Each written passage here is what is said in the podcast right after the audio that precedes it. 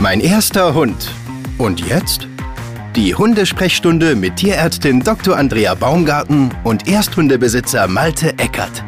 Ein Doccast von Santevet, deiner Tierkrankenversicherung.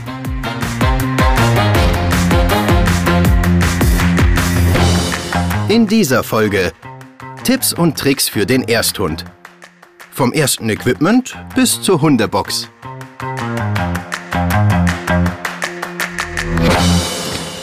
Ja, Andrea, wir sind wieder zurück im Studio und heute mit Paula dabei. Sie liegt hier ganz entspannt auf dem Teppich, legt den Kopf runter, Total cool, entspannt. ja, Folge 2. Wir wollen uns heute über Tipps und Tricks für den Ersthund unterhalten. Ich bin gespannt, was du so mitbringst, was du für Tipps hast für den Ersthundebesitzer, die Ersthundebesitzerin. Und ja, was soll ich sagen? Lass uns doch einfach mal schauen. Was ich gemerkt habe, ist, je besser man sich wirklich auf so den Einzug vorbereitet, desto entspannter wird es dann auch am Ende, wenn der Hund da ist. Richtig, genau, das stimmt. Wie war es denn bei dir, als dein erster Hund eingezogen ist? Ja, bei mir war es natürlich so ein bisschen anders, was ich äh, schon letztes Mal gesagt hatte. Ich lebe mit Hunden zusammen, seitdem ich fünfeinhalb bin. Das heißt, ähm, da folgte sozusagen ein Hund dem anderen. Insofern hat man dann natürlich auch schon ziemlich mhm. viel. Aber trotzdem ähm, gibt es natürlich ein paar Dinge, die man auf jeden Fall braucht, wo man sich auf jeden Fall schon mal Gedanken machen sollte, bevor man den Hund dann abholt und mhm. ähm, das halt alles besorgen sollte. Ähm, und darüber wollen wir heute halt mal sprechen. Ja, cool. Ich habe äh, vieles von meinem Vater gekriegt. Der ah, hat mir, der hat mir seine Sachen vererbt. Perfekt. Ja, vielen Dank nochmal an der Stelle. Guter Mann. Ja, dann ähm, lass uns doch mal eintauchen. Was sind denn so die Sachen, ähm, die man braucht, wenn der Hund kommt? Genau. Also es fängt natürlich schon bei dem Liegeplatz an. Also Paula hat sich jetzt hier den Teppich gesucht. Manche Hunde wählen auch einfach den Teppich ja. aus, dann ist das auch in Ordnung. Grundsätzlich sollte man sich nur wirklich mal überlegen, ähm, möchte ich ein Körbchen oder möchte ich eher so ein Kissen? Also wo soll der Hund liegen? Mhm. Das kann man sich schon überlegen. Manchmal entscheidet sich der Hund dann später anders. Das ja. ist auch wirklich eine ganz ähm, individuelle Entscheidung. Da gibt es kein richtig und falsch. Es kann ein Weidenkorb sein, es kann ein Korb aus Kunststoff sein. Es sollte natürlich schon relativ weich sein für den Hund. Ähm, es gibt auch diese Körbe, die eben nur aus Kissen sozusagen bestehen. Bei den Weidekörben muss man davon ausgehen, manchmal bei den anderen auch, dass der Hund, wenn man sich einen jungen Hund zulegt, das erste Körbchen zerlegen wird. Ja, das kann ich unterschreiben. Unser Körbchen ist auch schon gut bearbeitet. Kleiner Tipp, ein Jahr abwarten, nach okay. einem Jahr einen neuen Korb kaufen, der bleibt meistens heil. du hast gerade gesagt Kissen. Ich habe jetzt irgendwie so Anzeigen gesehen mit so Memory-Form und sowas. Macht sowas Sinn? Ich glaube ja. Also okay. so wie die das bewerben. Ich hab, muss ganz ehrlich zugeben, ich habe selber keins, aber mhm. ich spiele schon mit der Idee, das mal zu testen. Aha. Aber ähm, sieht mega aus. Ein Hoch auf den Algorithmus. Jawohl. ja. Genau. Dann okay. brauchst du natürlich auf jeden Fall Näpfe. Der Hund muss aus irgendwas essen und trinken. Mhm. Ähm, bei größeren Hunden ist auch zu überlegen, ob man so eine Bank nimmt, wo man die Näpfe draufstellt. Das ist ein entspannender ah. für, die, für die Halswirbelsäule. Aha. Geht auch ohne, aber gerade wenn der Hund älter wird, ist es für ihn leichter. Man sollte eben da auch eine Bank nehmen, die sicher steht und wo mhm. die Näpfe auch nicht einfach runterrutschen, weil stell dir vor, du hast da deinen Wassernapf draufstehen oh, und flups. Yeah. Mhm. Beim großen Hund, lustig. Wir haben uns noch so Reisenäpfe geholt fürs Auto. Perfekt, ne? super. So klappbar und dann kann man auch unter was, unterwegs mal ein Päuschen machen. Sehr schön, mhm. sehr gut. Cool. Genau, nächstes Thema ist natürlich Halsbandleine, Geschirr. Es gibt verschiedene Modelle. Mhm. Da würde ich tatsächlich empfehlen, also die meisten Hunde, wenn sie abgeholt werden vom Verkäufer, Verkäuferin, sei es nun Züchter, Tierheim etc., haben irgendein Halsband um oder mhm. man besorgt sich halt wenigstens ein Halsband. Ähm, man verschätzt sich da sehr. Insofern ist es eine gute Idee, das mit dem Hund zusammen zu kaufen, an dem Tag, ja. wo man es abholt oder eben am nächsten Tag in die meisten Läden, sei es nun ein Baumarkt oder so ein Futterhandel oder so, darf man mit dem Hund zusammen rein, um eben genau auszuprobieren, dann sitzt dieses Geschirr, sitzt dieses Halsband, ist das zu lang, zu kurz. Mhm. Ähm, wenn man sich einen Welpen kauft, muss man natürlich alle Nase lang neue Halsbänder und Geschirre kaufen. Bei den Leinen ist es so, es gibt diese ganz normalen festen Leinen, will ich mal sagen, so ein Meter, anderthalb Meter lang. Davon sollte man auf jeden Fall in irgendeiner Form, die einem angenehm ist, eine haben. Und dann kann man eben überlegen, ob man so eine Flexi-Leine noch dazu nimmt. Ähm, das hat natürlich den Vorteil, dass die sich nicht verheddert mhm. ähm, und sich selber wieder aufrollt. Das ist also auch eine angenehme Geschichte. Den Umgang damit muss man dann so ein bisschen planen. Und dann gibt es natürlich auch noch Schleppleinen. Auch oh, sehr, ja. sehr sinnvoll. Mhm. Aber ein bisschen kompliziert. Sehr kompliziert. Wir haben bei Paula eine, die ist, ich glaube, echt irgendwie 15 Meter Ja, lang. gibt's. Also wirklich, die ist wirklich lang, weil Paula ja auch äh, aktuell nicht von alleine kommt. Jagdhund und Jagdtrieb. Ja. Verständlich. ja, äh, aber das Ding ist echt schwierig zu handeln. Man ist permanent irgendwie in so einer Leinenkonstruktion verwickelt. Richtig, genau. Ja. Ganz wichtiger Punkt dabei ist, ähm, dass man eben guckt, wie man die benutzt. Mhm. Also ich würde immer empfehlen, am Halsband ist immer eine Leine, an der der Hund nicht ziehen muss, weil dann kann man eben an der Leinenführigkeit gut arbeiten und der Hund kann ähm, verstehen immer, wenn es am Halsband ist, dann muss ich brav an der Seite laufen. Wenn es zum Beispiel das Geschirr kann man zum Beispiel dazu benutzen, um zum Beispiel diese Flexileine da anzubringen. Da lernt der Hund dann, wenn ich länger laufen will, weiterlaufen will, muss ich ziehen. Deshalb ist diese Unterscheidung ganz gut. Das ist jetzt einfach eine kleine Empfehlung. Da gibt es natürlich auch verschiedene Vorgehensweisen. Das machen wir auch. Wir machen ja mit Paula auch so nach und nach Zugsport. Also wir Genau. laufen viel und haben ihr dafür auch noch extra ein Geschirr geholt, das so ein bisschen, glaube ich, noch die Kräfte anders verteilt. Perfekt. und äh, wechseln immer. Also wenn sie wirklich am Halsband laufen soll, kommt ein Sitz, dann wird sie umgeleint und dann äh, geht sie halt vom Halsband aufs Geschirr und dann gibt es auch noch ein Frei für sie als Signal, dass sie dann auch laufen darf und dann korrigieren wir sie meistens nicht. Ja, super. Ja. Das ist genau das, was die Hunde lernen können. Es gibt einen Unterschied Mhm. zwischen dem einen und dem anderen und das äh, können die super lernen und dann bist du eben auch, dann hast du diese klassischen Leinenzieher unter Umständen eben nicht, wenn du das gut machst. Super, Ja, ich merke schon, ihr seid da auf einem guten Weg. Ja, wir müssen aber noch dran arbeiten. Ja. An dem Halsband. Ich auch da geht mit meiner. Paula, hör jetzt gut zu. Ähm, ganz wichtig auch am Anfang ist natürlich, wenn ich den Hund abholen will, Mhm. irgendwie muss ich ihn ja nach Hause bringen, meistens im Auto. Und da muss man auch wirklich Sicherheit vor Qualität, sage Mhm. ich mal. Also so nach dem Motto, ich hole meinen Welpen und kuschel mich mit dem auf dem Beifahrersitz und halte den einfach nur fest. Nicht empfehlenswert. Also da dann einfach ähm, entweder ein Anschnallgurt von Anfang an, die gibt's ja wirklich Mhm. zu kaufen, Brustgeschirr, Anschnallgurt oder eben auch gleich eine Hundebox. Dran denken, wenn man sich einen Welpen holt, der wird größer. auch da, ne? Ja. Genau. Ähm, und da muss man dann einfach die Fahrt nach Hause anschnallen oder in die Box drin lassen, auch wenn er jault. Man kann ja mit ihm reden, aber da muss er dann leider einfach mal durch, weil Sicherheit geht vor in dem Moment. Ja, wir haben Hundebox auch echt äh, versucht aufzubauen, hatten dann aber wirklich so einen Tag, da musste Paula in die Boxen. Das war auch echt schwierig. Ähm, es geht mittlerweile wieder. Super. Sie fährt lieber in Verenas Auto angeschnallt auf der Rücksitzbank als bei mir hinten in der Box. Ja, Da merkt man wirklich so, wenn sie schon das Auto sieht, so, oh nee. nee. sehr schön. Ja, cool. Und dann äh, gibt es ja noch äh, zwei Themen, die, ich sag mal, die Nation spalten. Ne? Ja. Also das eine Thema ist ähm, Thema Mantel. Ja. Braucht mein Hund einen Mantel, eine Jacke oder nicht? Mhm. Es gibt immer die Verfechter, die sagen, oh Gott, der Hund wird verpimpelt. Ähm, es gibt Hunde, die das einfach zu gewissen Jahreszeiten brauchen. Man kann es natürlich übertreiben, wie mit allem, aber wie gesagt, ich habe eine Rhodesian Ridgeback Hündin und wenn im Winter draußen Schnee liegt und die durch die über die Felder rennt, braucht die auch keinen Mantel. Wenn wir ruhig spazieren gehen, die friert. Ich kann es nicht anders sagen. Es ist so. Die braucht im Winter einen Mantel. Man kann auch gucken, äh, man kann es mit dem Hund ausprobieren, aber wenn der Hund neben einem steht und nur noch zittert, braucht er einen Mantel. Man kann das, wie gesagt, übertreiben. Hunde können mit Wasser, also mit Regen durchaus umgehen, aber mit Kälte manche eben nicht. Mhm. Ist das dann fellabhängig oder wirklich einfach so rasseabhängig? Beides. Beides. Also Fell auf jeden Fall. Wenn der Hund ähm, ein dickes Fell hat, dann kann er das normalerweise ab. Aber ähm, und er friert nicht zwingend, nur weil er ein kurzes Fell hat. Mhm. Aber es ist eben auch manchmal vom Hund individuell abhängig. Aber grundsätzlich gibt es Rassen, wie gesagt, ähm, der Ridgeback kommt ursprünglich rassebedingt, ursprünglich aus Afrika. Da ist nicht, da ist kein Schnee. Ja, okay. Das ist fast ein Warmblüter. Jawohl. Ja. Genau. Und dann haben wir noch das Thema Baden. genau. Oder ja, Fellpflege. Also es gehört ja eigentlich zur Fellpflege.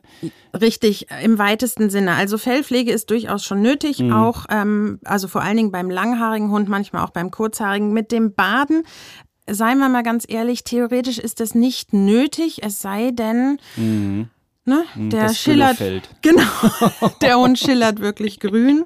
Es gibt wirklich Menschen, die meinen, aus Hygienegründen ihren Hund äh, wöchentlich oder täglich baden zu müssen. Das ist auch eine Belastung für, den, für, das, für die Haut des Hundes. Das, davon würde ich also tatsächlich abraten. Ich würde also einen Hund wirklich nur waschen und baden, ähm, wenn es nötig ist, wenn er riecht, wenn er grün schillert, wie gesagt. Auf jeden Fall ein Hundeshampoo benutzen, weil die Hundeshampoos sind im Gegensatz zu unseren Shampoos rückfettend und das ist ganz wichtig für die die Haut des Hundes.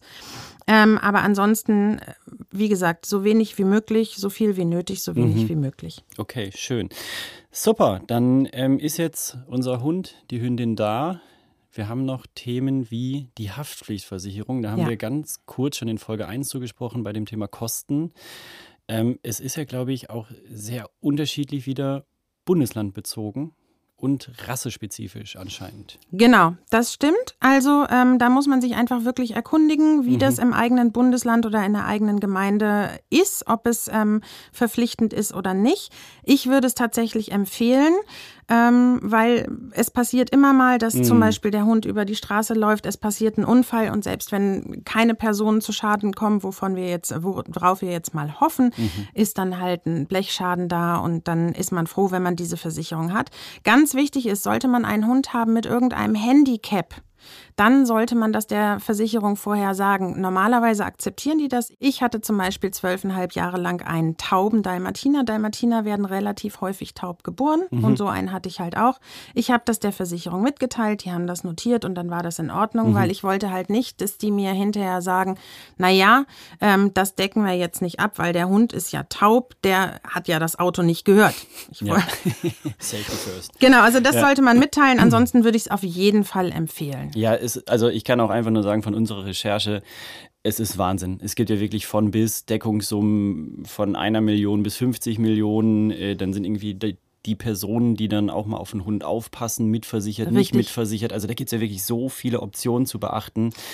Genau, und häufig kann man das eben auch kombinieren mit mhm. einer Privathaftpflicht oder mit einer, was weiß ich, anderen Versicherung. Dann wird es im Paket auch nochmal günstiger oder man hat irgendwelche Vorteile oder so. Also da muss man sich wirklich einfach erkundigen, ja. ganz genau. Ich habe auch äh, gesehen, es gibt auch wirklich jetzt mittlerweile schon ähm, so Berater, die sich wirklich auf äh, Hund und Co. Ähm, spezialisiert haben.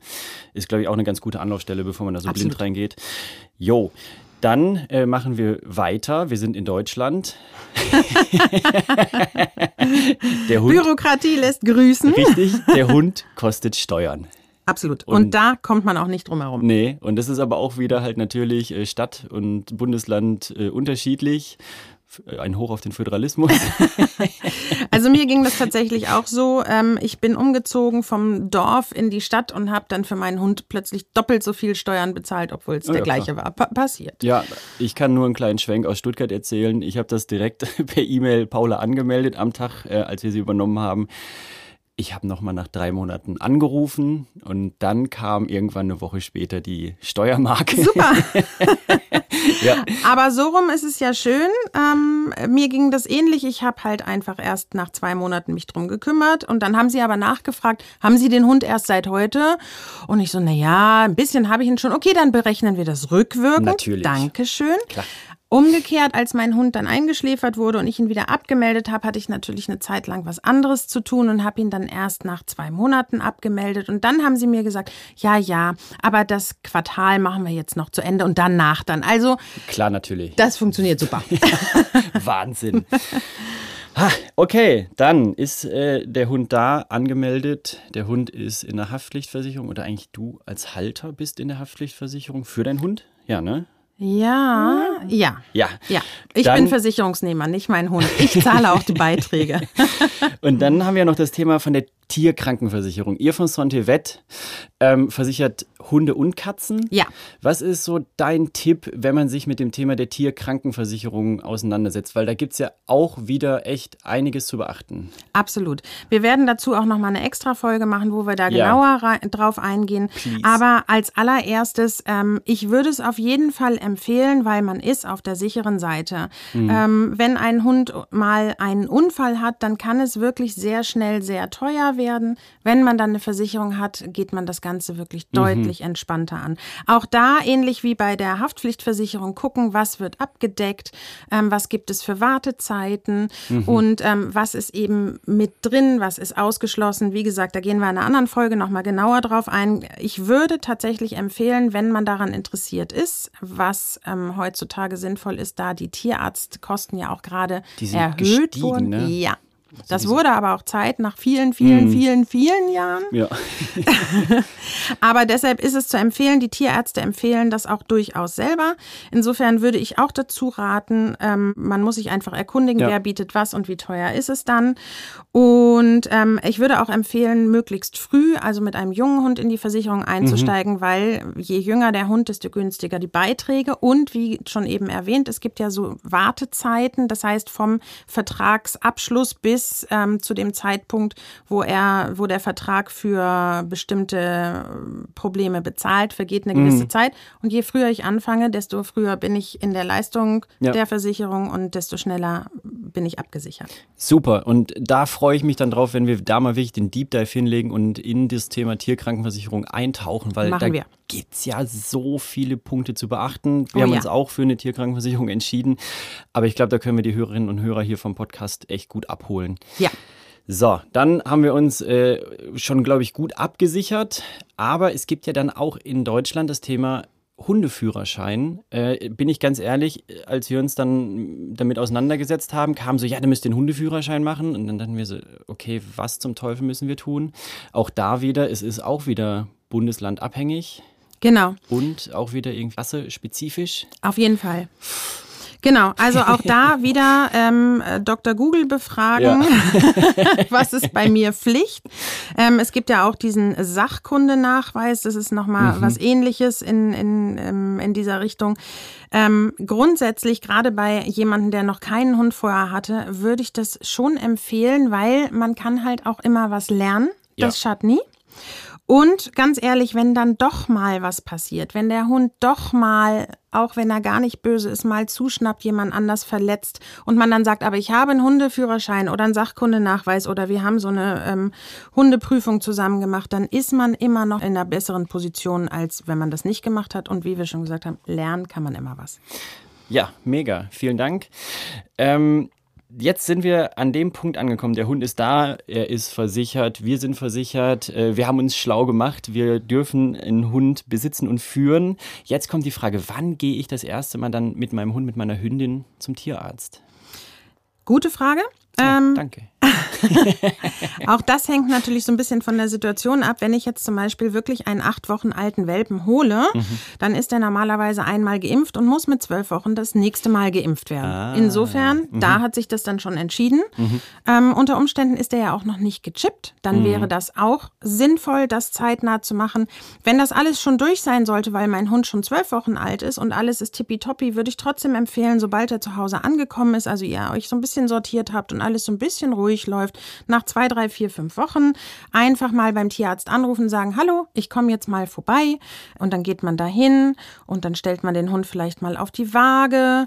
Dann gibt man ihm ein Leckerli, wenn man mit Leckerlis arbeiten möchte. Dann kann man die tiermedizinische Fachangestellte mal bitten, ihn mal zu streicheln, anzugucken oder so. Also wirklich entspannt, weil dann kann der Hund auch den Tierarzt einfach schon mal entspannt kennenlernen, weil ganz am Anfang ist es am allerwichtigsten, dem mit dem Hund alles Mögliche kennenlernen. Mhm. Machen, kennenlernen, kennenlernen, machen, zeigen und eben in möglichst entspannten Situationen. Das ist auch ein guter Tipp.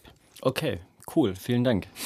Ähm, wie sieht es denn aus mit der Futterauswahl? Also der Hund ist jetzt da und der muss ja irgendwas fressen. Äh, da gibt es ja von bis auch wieder unterschiedlichste Ansätze. Was ist da dein Tipp? Gerade wenn ich den Hund abhole, wäre es toll, wenn der Abgebende, die Abgebende ähm, von dem Futter, was der Hund bisher bekommen hat, was mitgibt. Mhm. Und ich würde auch empfehlen, weil in dem Moment, wo ich den Hund hole und er in mein äh, Reich einzieht, ist für den Hund alles neu. Ich würde empfehlen, noch mal mindestens vier Wochen bei dem Futter mhm. zu bleiben, egal was es ist, damit ja. nicht einfach alles neu ist am Anfang. Und dann kann man sich eben überlegen, manche Züchter benutzen sehr teures Futter, manche Züchter benutzen Futter, von dem man vielleicht nicht so überzeugt ist oder so. Mhm. Ähm, dann kann man eben überlegen, ob man den Hund dann auf ein anderes Futter umstellt. Da kann man sich ja nochmal beraten lassen, gerne beim Tierarzt oder auch eben in so einem Futterhandel.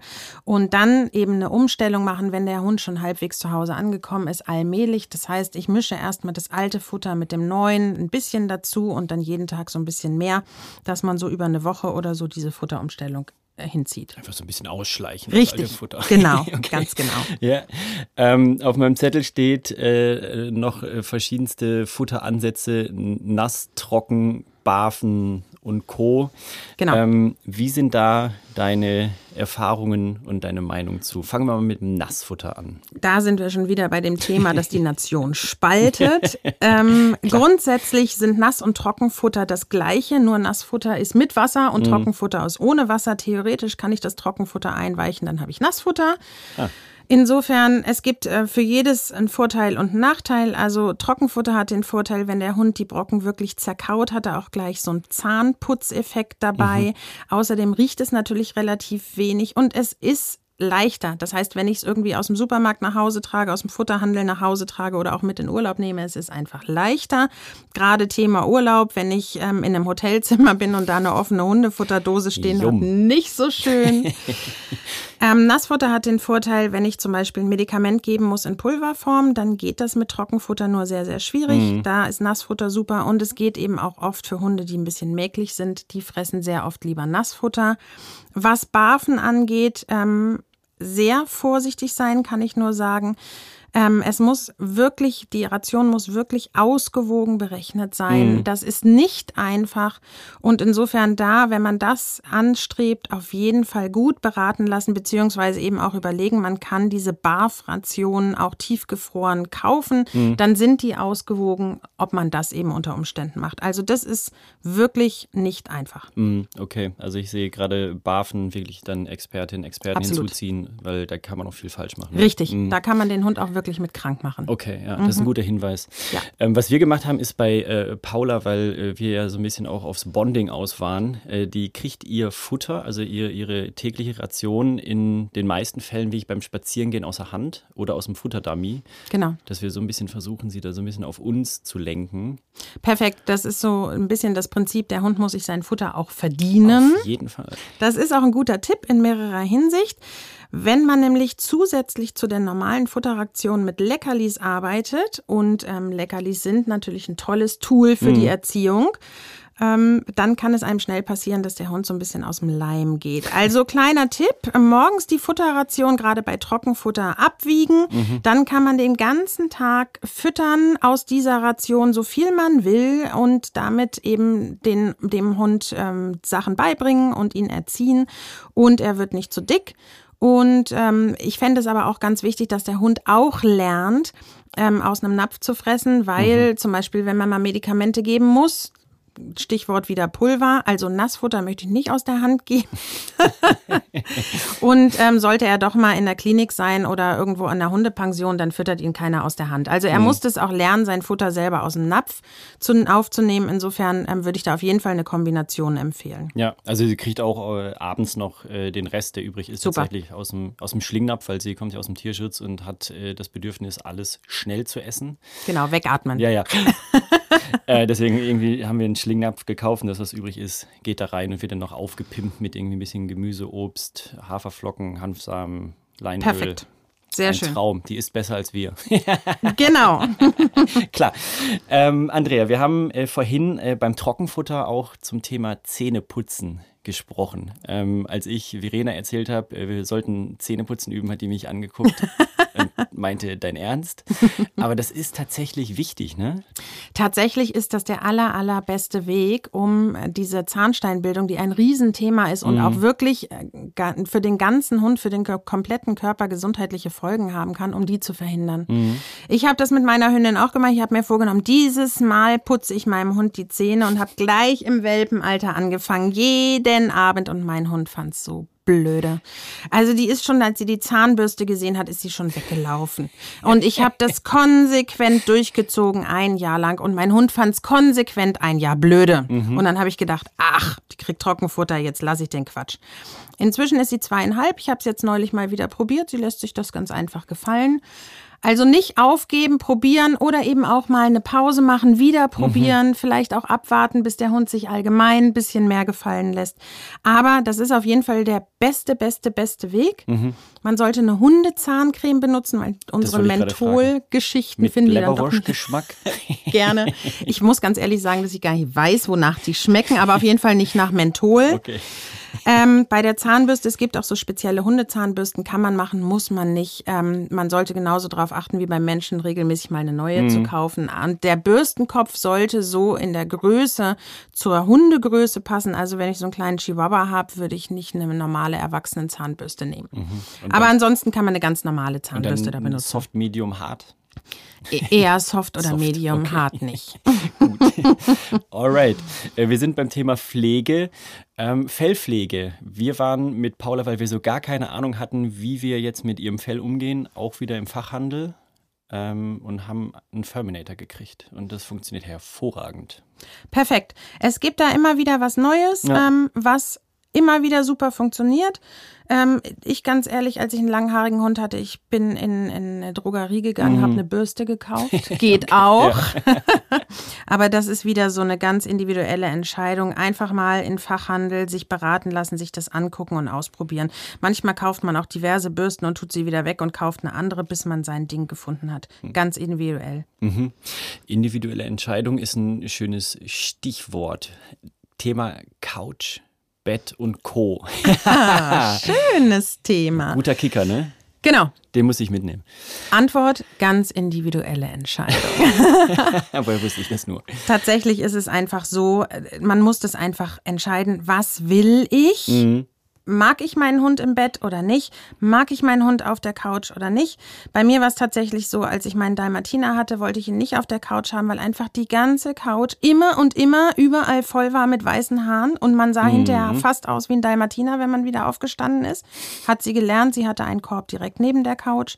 Dann kam meine Ridgeback-Hündin, die hat braune Haare, ist nicht ganz so auffällig und hart auch weniger. Und da hatte ich natürlich den Vorsatz, nein, darf auch nicht auf die Couch, aber ich fand es so schön. Mhm. Insofern wirklich rein ähm, individuelle Entscheidung, was man möchte. Es ist alles in Ordnung. Der Hund darf auf die Couch, der Hund muss nicht auf die Couch, der darf in die Küche, der darf ins Schlafzimmer, der muss mhm. nicht, es geht alles. Das Einzige, was ich empfehlen würde, wenn man den Hund frisch holt, ist es normalerweise so, dass der bis dahin mit allen seinen Hundekumpels zusammen in einem riesen Knäuel geschlafen hat. Dann verliert er seine Hundekumpels, seine gewohnte Umgebung, hat vielleicht noch eine Decke und ein Futter mit lauter neuen Menschen zusammen. Und dann soll er in der Nacht auch noch alleine schlafen. In einem oh. anderen Zimmer ganz alleine. Das würde ich nicht empfehlen, weil in der Natur ist es tatsächlich so, ein Welpe, der nachts alleine im Wald liegt oder auf der, mhm. auf der, in der Steppe ist, totgesagt. Mhm. Insofern es ist okay, wenn man sagt, ich will meinen Hund nicht im Schlafzimmer haben. Das muss, wie gesagt, jeder selber entscheiden. Das ist in Ordnung. Aber Schritt für Schritt. Nehmt ihn mit in seinem Korb oder in seiner Box ins, ans Bett und entwöhnt ihn Schritt für Schritt. Man kann das auf die harte Tour machen, muss sich dann aber nicht wundern, wenn man nächtelang einen jaulenden Hund hat. Geht auch, würde ich nicht empfehlen. Man kann immer noch, wenn er am Anfang mit bei dem neuen Rudel schlafen durfte, das stärkt auch die Bindung, kann man ihn Schritt für Schritt vom Bett entfernen und auch aus dem Zimmer raus entfernen. Das ist einfacher zu lernen als diese Hauruck-Methode. Mhm. Meine persönliche Empfehlung. Mhm. Mit einer weit verbreiteten Meinung oder Idee würde ich ganz gerne noch so ein bisschen aufräumen. Man hört so ganz oft, nein, der Hund darf nicht aufs Sofa, der Hund darf nicht ins Bett, dann ist der dominant. Oh ja, das kenne ich. Genau.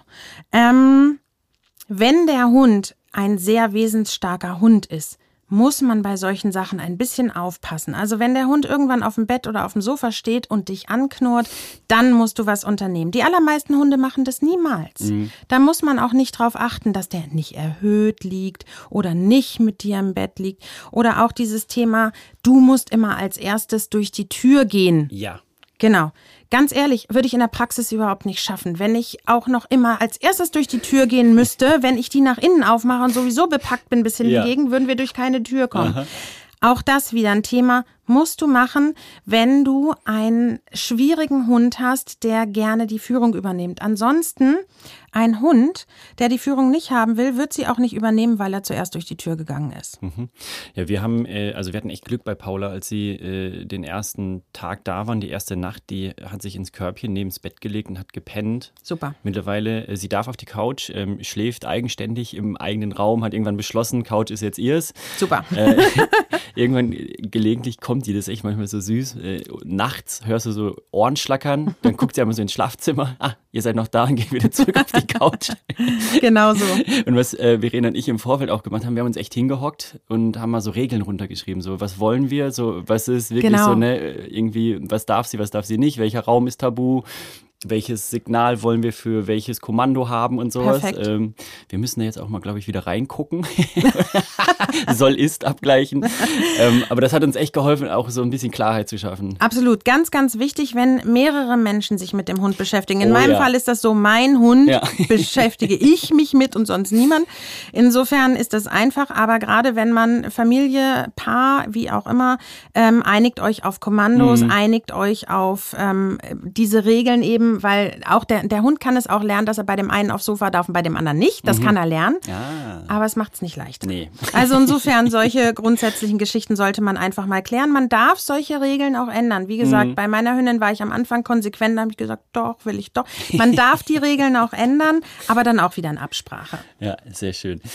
Du hast es gerade erwähnt, so dieses Thema, ähm, wo darf der Hund schlafen? Ähm, wir haben auch über die Box im Auto gesprochen, Thema Hundebox, Welt. Welpenzimmer in Anführungszeichen kann ja wirklich auch helfen. Ja. Kann. Kann, genau. Das ist wirklich das ganz, ganz Wichtige. Das ist im Moment so ein Thema, was sehr, sehr in ist. Das kann auch wirklich helfen, wie du schon sagst. Es kann einen wirklichen Rückzugsort für den Hund mhm. bieten. Das ist ganz wichtig, dass er den hat, dass er eben auch die Chance hat zu sagen, so, jetzt lege ich mich dahin, jetzt will ich auch meine Ruhe haben. Dann ist es eben ganz wichtig, dass man ihn da auch in Ruhe lässt, auch Kindern sagt, da bitte lasst den Hund in Ruhe. Man muss diese Box nur sinnvoll einführen und auch da kann ich nur jedem ans Herz legen, Fragt erfahrene Menschen, fragt Hundetrainer, wie ihr das am besten aufbaut. Also mhm. es geht nicht, dass ihr die Box irgendwo hinstellt, den Hund reinsperrt und nach zwei Stunden hört er irgendwann auf zu jaulen und dann hat er es akzeptiert. Das ist wirklich äh, traumatisierend von für vorne den Hund. Anfangen, ne? Richtig, ja. genau. Also Box hinstellen, den Hund zum Beispiel mit dem Leckerchen da reinlocken, dann darf er das da fressen, dann darf er sofort wieder raus und wenn er dann irgendwann von selber da mal reingeht und sich hinlegt, kann man auch mal für ein, zwei Minuten die Tür zumachen mhm. und dann wieder auf. Also so wird das aufgebaut, aber bitte wirklich dabei Hilfe holen, weil es kann passieren, wenn ihr den Hund da schlecht dran gewöhnt und einfach einsperrt, dann kann es auch sein, dass er da liegt und offensichtlich schläft, aber in der Realität in so einer Art Schockstarre mhm. ist, also wirklich hochgradig gestresst mhm. und einfach nur noch aufgegeben hat. Und dann ist es ganz, ganz schlimm gelaufen für den Hund. Und ähm, dann ist er da auch wirklich traumatisiert. Also bitte ähm, in Bezug auf Box, holt euch Beratung vom Fachmann. Ja. Kann ich nur empfehlen. Okay. Dann ähm, haben wir geklärt, wo darf der Hund, die Hündin übernachten, liegen, schlafen. Jetzt gehen wir mit ihr, mit ihm vor die Tür. Dazu müssen wir ja noch markieren. Auch da gibt es ja dann das Thema Chip-Tätowierung. Ja. Wie ist da so deine Meinung? Also Tätowieren macht heutzutage vor allen Dingen beim Hund wirklich keiner mehr. Mhm. Ähm, die meisten Hunde sind gechippt. Ich habe das auch mal tatsächlich nachgelesen auf der Seite der Bundestierärztekammer. Es ist also nicht zwingend vorgeschrieben. Man braucht es nur, um diesen europäischen Heimtierausweis zu bekommen, wenn, den man braucht, wenn man mit dem Hund ins Ausland möchte. Mhm. Dafür ist es dann tatsächlich notwendig. Ähm, ansonsten ist es freiwillig, aber ich würde es empfehlen, weil eben gerade wenn der Hund mal verloren geht, kann man ihn mit diesem Chip wirklich eindeutig identifizieren. Da gibt es ja dann auch so Registrierungsstellen, wo man die Hunde anmelden und registrieren kann, damit sie eben dann wieder mhm. aufzufinden sind. Jeder Tierarzt, jede Polizei, jedes Tierheim hat so ein Chip-Lesegerät. Ja. Das heißt, wenn so ein Hund da irgendwo gefunden wird, können sie den Chip lesen, rufen bei diesen Stellen an. Das ist zum Beispiel Tasso oder das Haustierregister des Deutschen Tierschutzbundes. Und ähm, da ist der Hund dann registriert und kann auf die Weise eben auch zurückvermittelt werden. Also es ist mhm. extrem hilfreich. Bei den Tätowierungen ist es so, die wurden immer am Ohr gemacht. Das sind vier Ziffern. Da kann sich jetzt jeder mathematisch begabte Mensch ausrechnen, wie viele Möglichkeiten es da gibt. Also die Zahlen wiederholen sich ja, okay. und dann ist er nicht mehr eindeutig zuzuordnen. Außerdem ganz böse gesprochen, wenn man das Ohr abschneidet, ist die Tätowierung weg. Och, Den Chip findet man nicht wieder. Okay, ja. Shit. Genau. Ja. Ähm, ich habe einen Take noch zu dem Registrieren bei Tasso. Ähm, Paula hatte eine Schwester und ähm, irgendwann rief Tasso an und ich dachte schon so, okay. Und dann, ja, ähm, wir haben hier ihren, ihre Hündin und ähm, da hat sich jetzt jemand gemeldet zu der Nummer und ich dachte schon so, oh Gott. Oh Gott. Oh Gott, wirklich so Puls. Und dann hat sie weiter ausgeholt. Ja, wir haben festgestellt, äh, das könnte ihre Schwester sein und vielleicht haben wir bei der Übergabe die, die Nummern vertauscht. Können Sie die nochmal bitte auslesen lassen? Oh Gott. Ah, aber es funktioniert halt. Genau, also, es funktioniert. Mh. Tatsächlich habe ich das auch mal gehabt. Ähm, mir ist ein Kater weggelaufen mh. und den haben sie nach zehn Jahren wiedergefunden Nicht. und dadurch wow. genau konnte er zurückvermittelt werden. Wahnsinn. Mega. Ich glaube, neben Tasso gibt es ja auch noch Findefix. Genau, ja, das ne? ist eben auch noch eine ähm, Stelle, wo man mhm. die Hunde registrieren lassen kann. Genau. Ja, Wahnsinn. Wir kommen so langsam zum Ende. Ähm, was ja. ich so mitnehme, es gibt ja wieder irgendwie ähm, nicht die eine goldene Regel, die genau. gilt. Wir haben ja auch zu Beginn gesagt, es gibt einfach kein Schwarz-Weiß. Richtig. Und das, finde ich, äh, zeigt sich auch wieder in dieser Folge. So, es gibt wieder alles kann, nichts muss. Ähm, was ich echt irgendwie mitnehme und wovon ich ein Riesenfan bin, vom Flow. Ja. Go with the flow. Richtig. Ganz genau. Das ist mir auch immer ganz, ganz wichtig. Das ist auch was, was ich jedes Mal gerne wiederholen möchte. Hört auf euer Bauchgefühl. Schaut, wie wohl ihr euch fühlt mit den ganzen Tipps, die ihr bekommt. Und wenn ihr euch nicht wohl fühlt, lasst sie weg. Mhm. Es ist wirklich, ihr könnt euren Hund nicht belügen. Das ist das Einzige, was er wirklich 100% merkt. Das heißt, wenn ihr was macht, womit ihr euch nicht wohlfühlt, verunsichert ihr damit euren Hund. Der guckt euch an und sagt, ihr macht was anderes als eure Körpersprache. Sagt, ich kann eure Körpersprache lesen, ich verstehe euch nicht mehr. Das ist nicht hilfreich. Also, wenn ihr euch mit irgendwas nicht wohlfühlt, sucht nach einer anderen Lösung. Das ist wirklich echt super wichtig. Mhm. Ich finde auch, Paula ist echt der beste Coach ja. den ich kenne. Bin ich nicht klar, ist Paula nicht klar. Richtig. Wahnsinn. Ganz genau. Genau. Sehr schön. Andrea, wir sind wieder durch. Es war eine so spannende Folge. Vielen Dank für deine Zeit. Gerne. Vielen Dank für deine schönen Geschichten. ja, ich gucke mal, was ich noch so mit ihr erleben kann. Liebe Zuhörerinnen und Zuhörer, wenn ihr unseren Podcast mögt, dann lasst uns doch einen Kommentar da, abonniert den Podcast und schaut auf jeden Fall mal auf der Instagram-Seite von Santevet vorbei. Da stehen ganz viele nützliche Tipps rund um Hund und Katze. Und Santevet kommt aus dem Französischen und lässt sich ganz einfach schreiben. S-A-N-T-E-V-E-T. Santevet, checkt's auf Instagram und wir sind raus. Dieser Doccast ist eine Produktion von Santevet, deiner Tierkrankenversicherung.